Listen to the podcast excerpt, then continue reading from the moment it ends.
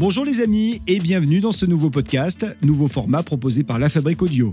Ici, nous parlons des choses du quotidien qui paraissent normales, évidentes, mais qui pourtant, un jour, ont été inventées par quelqu'un. On a eu l'idée de mettre en lumière ces inventions de la vie de tous les jours avec Sébastien Girard, parce qu'il nous arrive souvent de nous poser cette question en regardant un objet banal, ou pas d'ailleurs, euh, mais qui a eu l'idée d'inventer ça?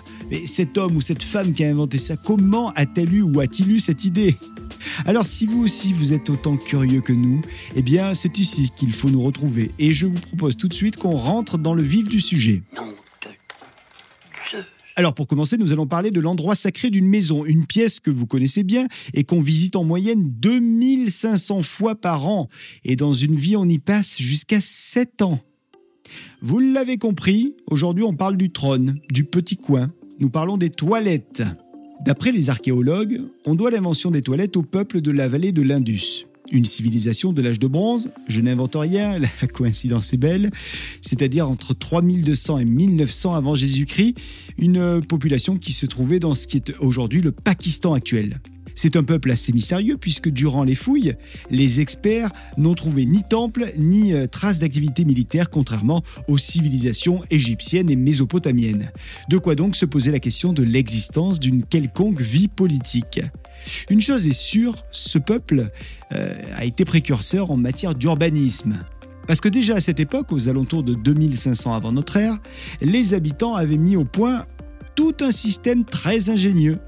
Chaque maison avait une pièce qui était une toilette, comme chez nous, avec un siège. Le contenu des eaux usées finissait à l'époque dans une petite fosse, une fosse en briques, en bas des maisons, avant que le tout ne soit emporté par de l'eau et un système de tout à l'égout. D'autres systèmes un peu similaires ont vu le jour par la suite en Égypte, puis chez les Romains, tous avec un système rudimentaire mais efficace de chasse d'eau.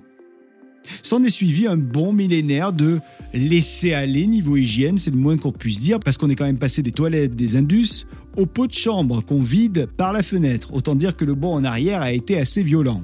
Il faut attendre 1596 et John Harrington, filleul de la reine d'Angleterre Elisabeth Ier, pour voir une réelle avancée, puisque euh, c'est lui, John Harrington, qui est officiellement l'inventeur de la chasse d'eau moderne. Son idée, n'ayant étrangement pas séduit le grand public, eh bien, il a fallu attendre deux siècles plus tard pour que Alexander Cumming dépose le brevet de cette chasse d'eau. Nous sommes en 1775 et euh, deux ans plus tard, Joseph Brahma invente le système de clapet anti-retour et de siphon ce qui épargne les utilisateurs des odeurs d'égout euh, qui euh, ne remontent ainsi pas dans les canalisations. Les premières toilettes en porcelaine, comme on les connaît aujourd'hui, sont-elles apparues en 1886 et ça, c'est grâce à un négociant en céramique. Son nom, Thomas Twyford.